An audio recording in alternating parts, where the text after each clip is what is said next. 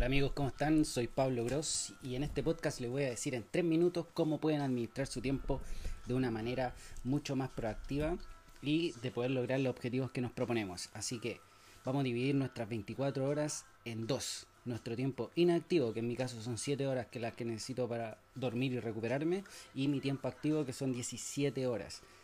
Esto va a ser en base a netamente cómo yo trabajo. Yo me levanto todos los días a las 8 de la mañana. Muchas personas dicen, no, que hay que levantarse a las 5, a las 6. Da lo mismo si te quieres levantar a las 12 del día. Lo más importante es que ocupes tu tiempo de la mejor manera posible.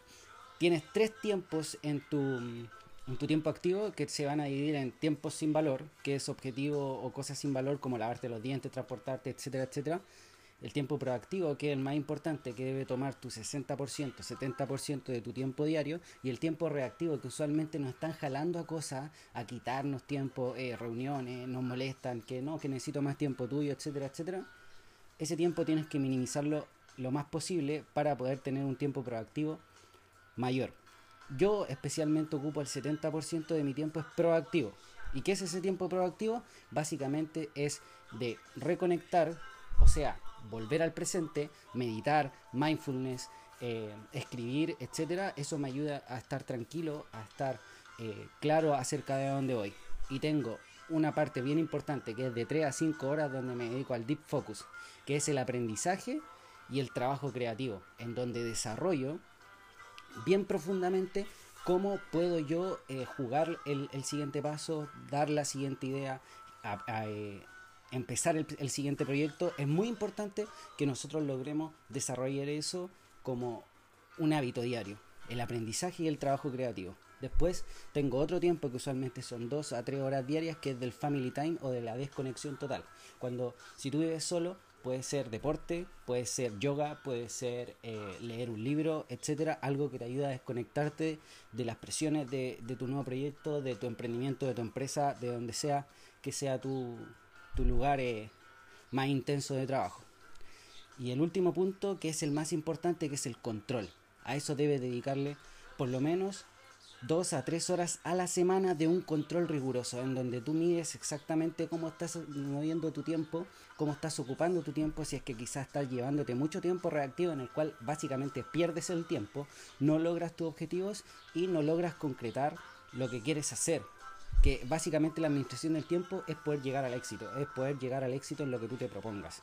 Y en ese sentido debes dividir de manera muy inteligente esta estructura, en la cual te la voy a resumir rápidamente para que lo puedas eh, llevar a cabo de inmediato. Tú tienes 24 horas de tiempo en un día, por lo tanto lo vas a dividir en tu tiempo inactivo, las horas que duermes, tu tiempo activo, las horas que estás despierto. Las horas que estás despierto las vas a dividir en tres, en el tiempo reactivo, proactivo y tiempo sin valor. Básicamente el tiempo sin valor debe ser lo menos posible para poder eh, tener mucho más tiempo proactivo y el tiempo reactivo minimizarlo al máximo. El tiempo reactivo recuerden que son juntas, reuniones, trámites y cosas que tú no controlas pero que te lo exigen. Entonces en ese sentido debes tratar de minimizarlo lo más posible. Ahora, el tiempo más importante es nuestro tiempo proactivo en el cual vamos a estar profundamente trabajando en optimizarlo siempre. Nuestro tiempo proactivo van a ser el 60 al 70% de nuestro día en donde vamos a trabajar en Reconnect, Deep Focus, Disconnect, Control. El Reconnect es mindfulness, básicamente meditación, escribir, etc. Deep Focus, aprendizaje puro, trabajo creativo, desarrollo de las cosas más importantes que tú quieres ver hacia adelante, trabajar de inmediato, etc.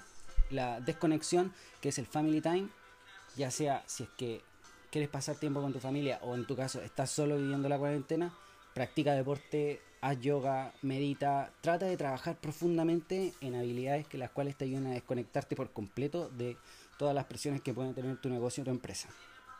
El control, las prioridades que importan. Es muy importante tener control acerca del tiempo.